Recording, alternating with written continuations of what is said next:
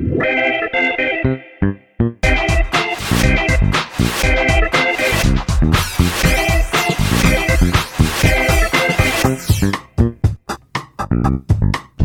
迎收听《贝博》，我是十一，我是梅心，分享一下我这两天遇到了一些很有趣的事情。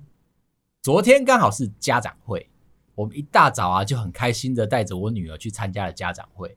到了一半的时间，突然间有要跟算是班主任还是什么的一个座谈会，然后我就想说，我就偷偷推我老婆去。为什么要说偷偷呢？前几次啊线上会议的时候，都是我一个人自己上。因为我老婆会害羞，其实我们最担心的一点是被推选为家长会会长。用我这么明朗啊，这个单薄的财力啊，你不适合啊。如果是用我的角色上去的话，会有一点不小心就被老师注意到，说有一个这么发光发亮的一位的学生家长在那里，很有可能会被推出来。那我老婆相对是低调嘛，我就说啊，不然这样子，你去帮老师一个忙，你去听座谈会。啊，我就带我女儿出去外面个小公园去玩，这样子还好，就如同我们所料，因为我老婆在会议上一句话都不讲，就算比到她哦，这位妈妈，请问你有什么想法？也不讲，死不讲。她有在里面睡觉吗？因为他知道，如果多讲了一点什么的话，比较热心嘛，主任那一些人的那个眼神就会集中过来。哦，这个是有成为是个咖哦，有个潜力在，对不对？他就不讲。他就嗯点头嗯。哦就认同这样就好。就认同。哎、欸、我们这个家长会的想法嗯很棒。啊要不要参加？嗯我再想一下这样 下一届管委会他可以帮我吗？我也是会表现像你老婆这样啊哦就是尽量不回答点到你也死不回答完全没有任何意见对死不参与要出钱我有 我就带我女儿去旁边的那个小公园玩嘛。刚好也有其他座谈会的小朋友，也是放风出来一起玩，是我女儿的同学。这次不是欧阳，这次是另外一个男同学陪着他们在这个树荫底下玩。男同学在介绍他的乐高的车车给我女儿看一下，两个人就一起在那边玩那台车，这样从小就炫富哦，很炫哦，而且那台车拿出车钥匙吗？那台车有翅膀，所以它是一台太空飞车。那我女儿其实不太知道太空飞车是什么，所以两个人就聊得很开心，心里面有突然间有一点酸酸的。为什么？我女儿跟别的男生聊天呢、欸？那又怎么样？聊得很开心呢、欸？他有车哎、欸，你不是应该很放心吗？爸爸坐在旁边，眼睁睁的看着这一切发生，不黏你了。他有稍微的想要照顾一下我的心情，但是那台车实在是太，太吸引他了。那我就在旁边静静的看。边看我就想说，这个场景啊，有一点唏嘘，有一点难过，对不对？我就放了一首歌来陪伴我自己。那因为我最近有在看一些明星的大型综艺节目，有几首歌我很喜欢，我就开始这边放来听。边听的时候，弟弟就说话了，他说：“我觉得这首歌不错听，但是我想听别的。”哦，他这么会讲话，他有在挑歌。然后我想说啊，好啊，既然你都说了嘛，我也不好意思拒绝他。我现在的角色很尴尬，拒绝他回家，女儿是不是会帮他讲话？就对我带入岳父的感觉，对我会有一点点意见。我当然就是顺着他们的行为模式往下走。好啊，那迪迪你想听什么歌？他想要听伍佰的歌，这么成熟哦。我想说，哇，从一个四五岁的小孩嘴巴说出来说我要听伍佰的歌，而且他说我都有在听，又让我纠结了。我心里面想的是，岳父其实有做一档节目，我希望就是你可以赏眼，有没有听一下，然后回家告诉爸爸妈妈说你都有在听这样。哦，这可以，这可以。可是那个很纠结，你知道吗？因为我又不想要露脸。他在称赞别人的时候，我又很想多做点什么。那我就顺着他，说好啦，我们来听伍佰的歌。刚好那个明星男子综艺节目也有伍佰的歌，我就放下去了。没想到我女儿啊，突然之间醒过来了，站在我这一边。那首歌有什么了不起的？那个人又很了不起吗？为什么要听他的歌？OK，我不需要你接话，你可以沉默就好。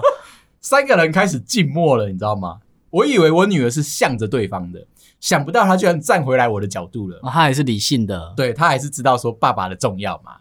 换迪迪有一点不高兴的啊，这个时候怎么办？迪迪好像有点生气啊。我就只好跳出来当和事佬。我说没有关系，每个人的歌都很棒，我们都要敞开心胸去听、去接受、去感受。讲到这边，我女儿顺势给我一个台阶下。对啦，大家的歌都很不错，但是我想听下一首。我就哦好，那我问一下，还是问一下男同学的意见。哎，弟弟，我们要换下一首歌可以吗？那个人有很厉害吗？那首歌有很了不起吗？完了，我们现在在一个很剧烈的争执当中，这样怎么办啊？还好，旁边那个妈妈很识相。弟弟，我们时间到了，我们要回家了啊！再跟那个妹妹说再见呐、啊，跟妹妹的爸爸说再见、啊。我马上把他带离现场。如果是你在这么一个尴尬的时刻，对音乐的喜好都不太一样。有些人喜欢独立乐团，有些人就喜欢听一些比较大众的歌，都应该要接受两边的想法。但是只有一只手机可以播出那一首歌，真的很。这跟在车上一样，在朋友，嗯，有些人就喜欢冷门的嘛，嗯，那有些人就喜欢热门的嘛，嗯，但两边我们都 OK 的人，嗯，你在开车，嗯，你要怎么办？我会请他们好好的辩论，用我十一的睿智的想法，请他们开始提出论述。你为什么觉得你听的歌比较有 sense 一点？这样子就两边吵完，对，你就到目的地了。很烦呢、欸，对于歌曲的品味。但是你刚刚的那个角度啊，我现在有了一个全新的诠释方式，都觉得你们两个很厉害，对不对？听听看《费洛蒙》啊，够厉害了吧？你、欸、这样尺度也很高哎、欸，我到现在还是不敢跟我朋友一起听。为什么？我不知道，我就觉得有点不好意思哦。我不会哎、欸，我就可以跟他们解释。你知道电影啊，有一个非常特别的版本，叫做导演剪接版，就是在那个当中呢，会阐述非常多。这一个对白啊，这一个景啊，导演为什么要做这件事情？对，那我就可以在放的那个当下，马上一有人插进来问问题，就停下来。嘿，我告诉你，我们当初为什么要讲这句话？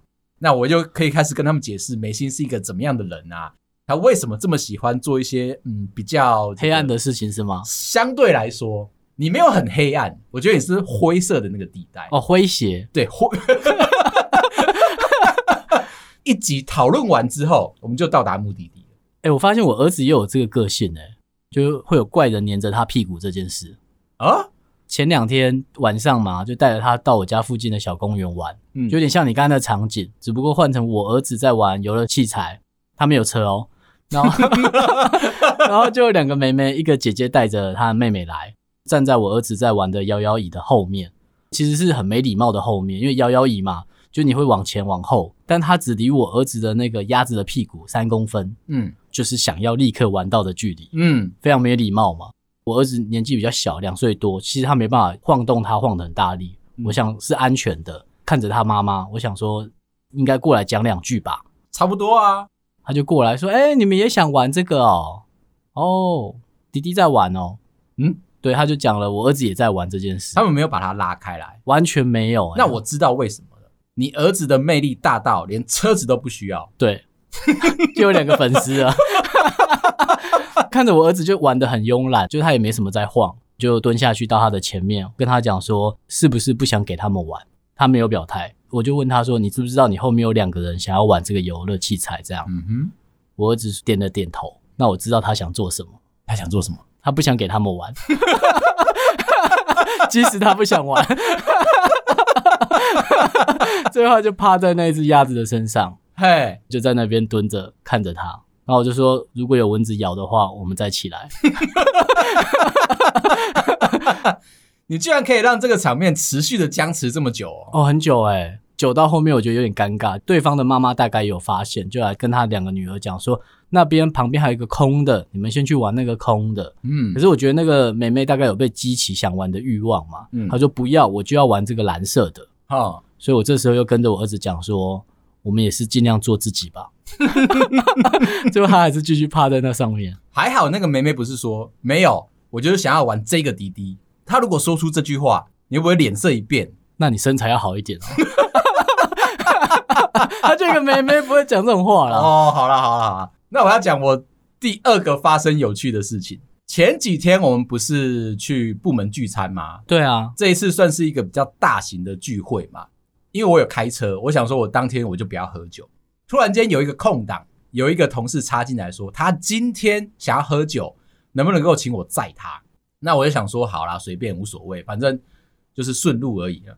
一坐上我的车啊，他突然间开始称赞，他说：“哎、欸，我没想到你居然会买到这么不错的车子。”我说：“这台车是冷门，但是我自己开起来还算开心。”一进去就称赞哦，他的称赞只是一个铺陈啊，因为他毕竟被我在嘛。他如果不称赞，接下来是 OK OK，对，这样是对的，对吧？你的气氛灯好亮哦。基于礼貌，他就开始跟我讨论。哎，讲到气氛灯了，然后很漂亮哎，气氛灯的颜色可以调，而且这个颜色是我女儿制定好，就一定要这个颜色的。哦，他喜欢的颜色，对，你不能够更改，这样你也不能羞辱他。突然间，话匣子打开了，他都说气氛灯是留给单身的人，你都已经结婚有小孩了，还要这么有感觉干什么？我说不一样啊。当初买它是因为它让我有高级车的感受。这个同事突然间就很激动说：“结完了婚，两只眼睛都闭起来，不要把房间，不要把家里面，不要把车子弄得这么的明显，这么的亮。为什么啊？看得太清楚了，你会过不好。”我突然间觉得，哎，他说的很有道理。我就把我的天窗关起来，说：“嗯，你觉得这样子够不够黑？还不够，就把眼睛闭起来。”你以为他这边就打住了吗？不是哦，他开始说教了。工程师嘛，总会有那个突然间哑起来那个个性。哦，对，很讨厌，很讨厌，很讨厌。开始聊说，本来也有在看我的车子，后来他觉得不太适合他，他就没有继续往下。但是他没想到坐起来的感受度是这么的好。他想要去开一台非常大型的车子，七人座、九人座的车子。我说这种车子在台北很不方便吧？对，不是很好移动啊。而且有一种司机的感觉，你不觉得吗？他说他就是想要，接着他就开始讲鼓了。你要不要听一下？留点耐心哈。OK，因为是讲鼓。他说呢，以前在纽约念书的时候，那个时候可以了，可以了。我饱了，我饱了。就是这个感觉。明明我要去的饭店路途没有很远，但是他就开始跟我讲鼓，我都不知道我要用什么表情面对他啊！我又不能够停下来叫他说：“哎、欸，下去。”这样不礼貌嘛？毕竟他有称赞我的气氛灯，对耶，嗯，而且你也收了，就礼尚往来嘛。我就开始听了。他说，当初是个穷学生，为了要打工赚钱，自愿的要当学校的校车司机，可以吗？我不懂啊，我也以为他是在胡烂的。他是读到博士后是不是？不然你几岁能开车啊？对，我也是这么纳闷。我想说，你高中、大学。勉勉强强啊，这很奇怪的，就是很奇怪，你为什么要做这件事情？他就说穷学生，那我也不忍心戳破他。每个人的这个过去，对，理论上都应该是美好的。嗯，你多问了一点什么东西，好，尊重尊重，就会破坏那个情绪，对不对？他就开始讲啊，为了赚那一点钱啊，很辛苦，早上四点半就要起床到学校去把校车牵出来。他敢说俯瞰整个纽约，我就生气 哦，这超抠鼻的话，是不是？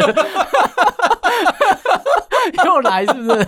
有一点那个感受？他告诉你说他多辛苦，四点半拿完车子之后，他要开一个半小时的车到最遥远的学生的家里面接那个学生，再一路回程。然后他说呢，纽约的冬天零下三十度，非常难起床。我这个时候有点受不了了，我就问说：尿尿会结冰吗？好完美的终结的对话。我如果不使出这一招，他是不是会继续往下讲？对，但我直接切了一刀，让他直接把话题带开来。他说：“谁会在纽约半夜的时候做这件事情？”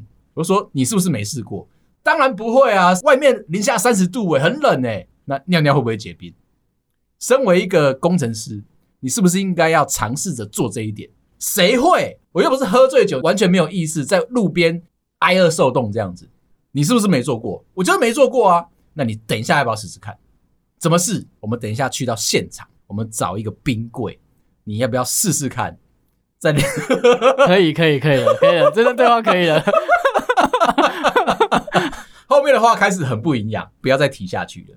身边有一些同事啊，开始想要炫耀东西的时候，他会用一个很谦卑的态度，就先称赞一下你的东西。但是实际上，他是要踩着你开始叙述说他以前的丰功伟业。我很常听到你这个起手式，但我没办法把它拼凑的这么完整哦。但是他一讲他在国外读书，马上就好了，好了。毕竟人家留学的时候，其实吃过非常多的苦，对，故事转进来，我们到了宴会的会场，突然间我遇到了一位长官。这个长官呢，我今天早上的时候刚好有遇到他，他的车就开在我正前方，我们一起迟到。开车进去之后，我们到同一个楼层。平常他跟我是不同楼层的嘛，为什么今天他要跟我去同一个楼层？我觉得很纳闷，因为其实我是要去找我们家的 IT 工程师，我想要跟他聊一下八卦，找他去抽烟。一大早嘛，没事做，他也没事做。OK，这是合理的，是？这是合理的吧？反正呢，我就走出了电梯。跟着这位长官一起进入到了 IT 的办公室里面，我们的 IT 同仁看到我就叫我说：“哎，先在外面等等，他要先处理长官的事情。”我想说应该蛮正常的，可能长官忘记密码，对，电脑坏掉啊什么的。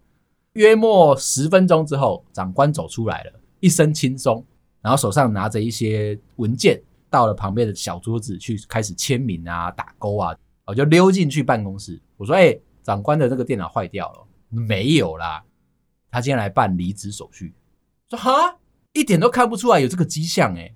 他是因为什么样种种的原因，我们就开始在那边聊八卦，反正就是一些揣测。你觉得这件事情结束了？当天晚上的聚会，它其实是一个迎新的聚会，因为我们有很多的新长官来嘛。进到了宴会门口一看，长官桌里面有今天递交离职单的这位长官出现，你不觉得很奇妙吗？我开始在揣摩。他今天用一个什么样的心态坐在那个位置里面？帮他安排座位的人呢？刚好就是在车上称赞我的气氛灯的这位同事，可以开始理解到我的这位同事啊，心机好像有一点重。接着我们就开始吃饭了嘛。如果是他的话，我今天可能不会想要出现，情况很尴尬啊。等一下如果开始要聊天要敬酒的时候怎么办？而且他都离职了欸，他都离职了。其实也不能这么说。他有可能生效日是到今天晚上的十二点钟，那是退伍令。离职就是 签完文件还给人家就算了，是不是很奇怪？但他还是坐在原地，开心的吃着饭。突然之间，等一下他是自愿的还是非自愿的？你猜猜看，可以拿补助吗？我猜可以。OK，嗯，好，我觉得他吃这一顿饭呢是理所当然的。其实他没有那么想要离开这里。他想要花很多的时间跟这些同事认真的相处，情非得已，他想要保留那最后一点点可以跟你在一起的时间，提早离开了，他是不是就看不到你了？那蛮好的。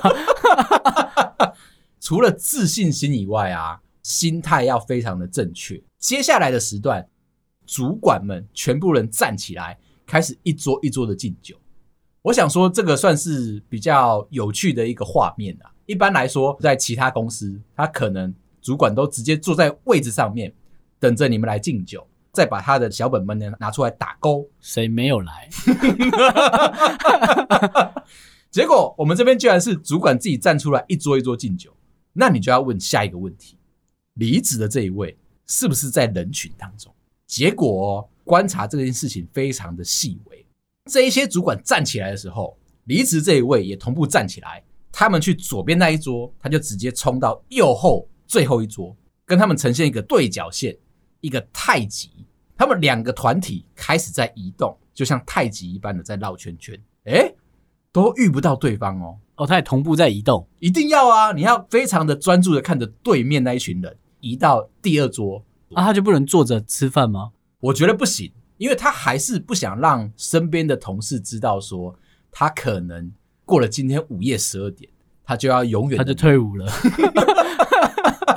因为有一些位高权重的长官啊，会比较不希望他的离开造成这个公司的动荡。嗯，所以都是自己想的，会认为自己很重要，可能对其他人来说就是不值得一提。所以他也没讲说他今天最后一天，应该没有讲，因为我跟在他后面。OK，你真的很变态。可以不要这样吗？这么难得的一个时机点，怎么会有一个主管离职的当天还在参加聚会？想必他也有一些不为人知的秘密，或者是他想要保持着他的气度、他的风范。顺带的这个话题，我就要问你：你会不会觉得我刚讲的那个主管是安静离职？最近呢，在科技业圈啊，盛行一个很有趣的题目。叫做安静离职，看到字面上的意思啊，以为他就是刚刚那个主管的做法。我离开，但是我不让所有的人知道，我只是默默的打包，消失在公司当中，不要造成所有人的动荡不安，不要让公司因为我大家都丧志啊，然后完全的低气压。哦，真的不会，真的不会，那这倒还好。他也不希望他离职造成别人的快乐，所以他想要安稳的。默默的离开，我觉得两边都不讨好。对，哦，OK，其实他两边都没得到。对，安静离职。我后来深思熟虑，然后去引经据典之后，发觉他不是在讲这件事情，不然呢？他是在称赞我们这个节目，提出了一个很棒的想法。你在公司，你应该正正当当的成为一个薪水小偷，成为一个薪水大盗、角头，最后变成透明人，安静离职。就是在讲我们的这一套论述，所以其实我们是被抄走了，被一个英国人抄走了。他在 IG 上面发布了说，他最近听到了这一个流行语，大概有三百万个人看过，然后接着这个故事就流传出来了，它就变成一个流行语。那我们呢？我们在哪里？你可不可以快点讲？这边我可以带一个比较有趣的故事，有一个男生啊。跟一个女生交往，女生就很明确的说，下了班就是下了班，除了准时下班这件事情会做到以外，下班不接任何公司的电话，这很正确啊，很棒的一个事情，但很难做到。对，这个女生很厉害，但男生呢，刚好是在一个传统产业当 PM，他就比较需要努力向上一点。Work from home 这段期间啊，两个人都待在家，男生心里面觉得有一点不对劲。他的女朋友啊，早上睡到九点才会起床，十点开一个小会，十一点就会来问说中午要吃什么。但男生可能还在处理早会啊，还在忙那些有的没有的事情。十一点半吃完午餐了，睡到两点，三点开始再开一个会，五点又开始下班了。这样很好吧？连续两个礼拜，男生这边啊都觉得心情很不坦然。从小受到了知识涵养跟一些职场上面的教育灌溉，告诉你说你要奋发向上。有啊，他女朋友这样有啊。为什么会觉得心里不平衡呢？没想到他女朋友这样子做，居然是想要 promote 他女朋友成为一个主管，加薪可能超过了十五趴。他为了这件事情心里面很过不去。他的薪水原本就跟女朋友有一些小小的落差。哦，所以他女朋友这样做，薪水还比较高。对，这就是真理啊。他就希望大家安慰一下，是不是他小心眼，或者只是每一间公司的文化不一样？没有，只是他没弄懂规则。安静离职，其实就在讲这件事情。最近大家在家工作久了之后，开始习惯了这个生活调性，突然之间。强迫你要认真上班，就回到公司嘛？你可能会觉得有一点不舒服，薪水没有跟着拉上来的话，人生好像没有什么太大的意义。你又不想要真实的离职，怎么办呢？那你就安安静静的，默默的当一个薪水小偷，在公司里面小小的离职，就是你的心态登出了。没错，不管有谁要叫你做任何的事情，跟他说先等等，我手边的事情很多很忙。不要再硬塞工作给我了，即便我那时候在玩手游，完全不在乎。OK OK，表现出来的就是假装积极向上，假装你的工作量非常的多，实际上他们就摆在旁边，让你认真的做你想做的事情，把你的心态调整好。不管有任何人告诉你说上班就是要积极，就是要努力，就是要为公司赚钱，你的心态就是一个安静离职。那个英国人真的是讲的这么黑暗吗？你没有改哦。对，是英国人让这件事情，让这个名词散发出来，变成一个社会现象。他们代表的一个方式，虽然你不是直接离职，而是辞职在职场当中，期待追求卓越的自己。你已经变了一个人了。然后你要放几个 slogan 在身上，可以少做。就不多做，也不加班，也不向上，只求完成，不求完美。好黑暗哦！公司里面呢，除了位置会坐得稳以外，更重要的是，大家都跟你是一样的态度，你就比较没有得失心了嘛。嗯，你反而可以好好表现，你可以好好的做你想做的事情，就表现得很烂哦，这样。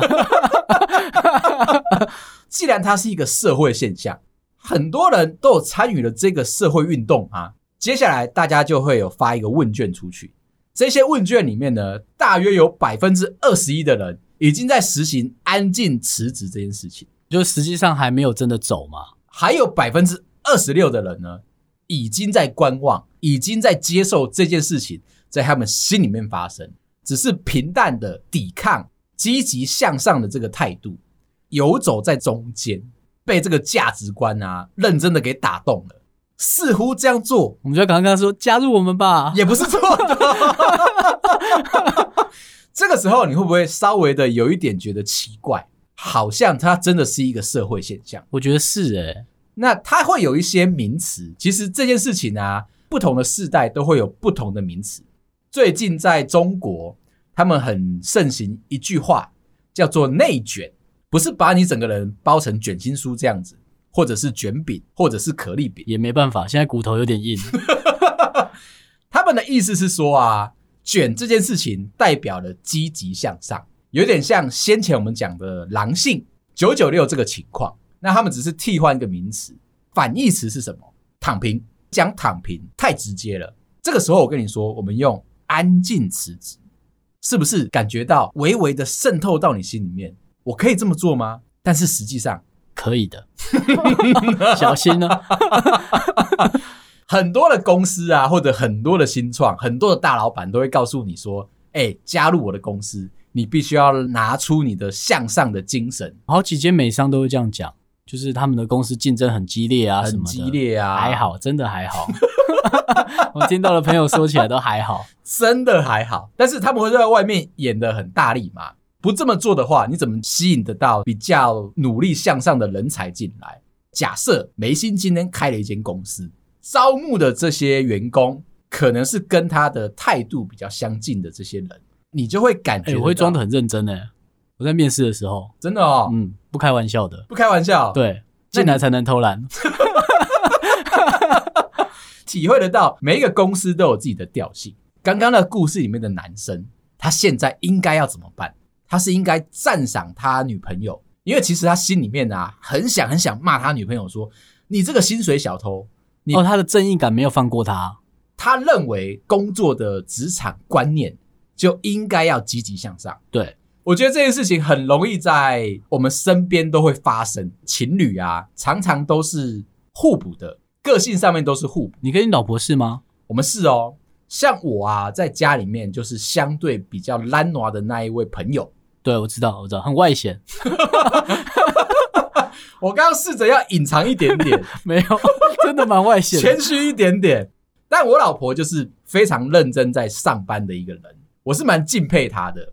一直以来其实都没有换过工作，也就是用一个很正向的方式在上班。对，尽可能的一天之内就完成公司想要做的事情。哇，那很认真哎，每天都有进了公司你就要完成的事项。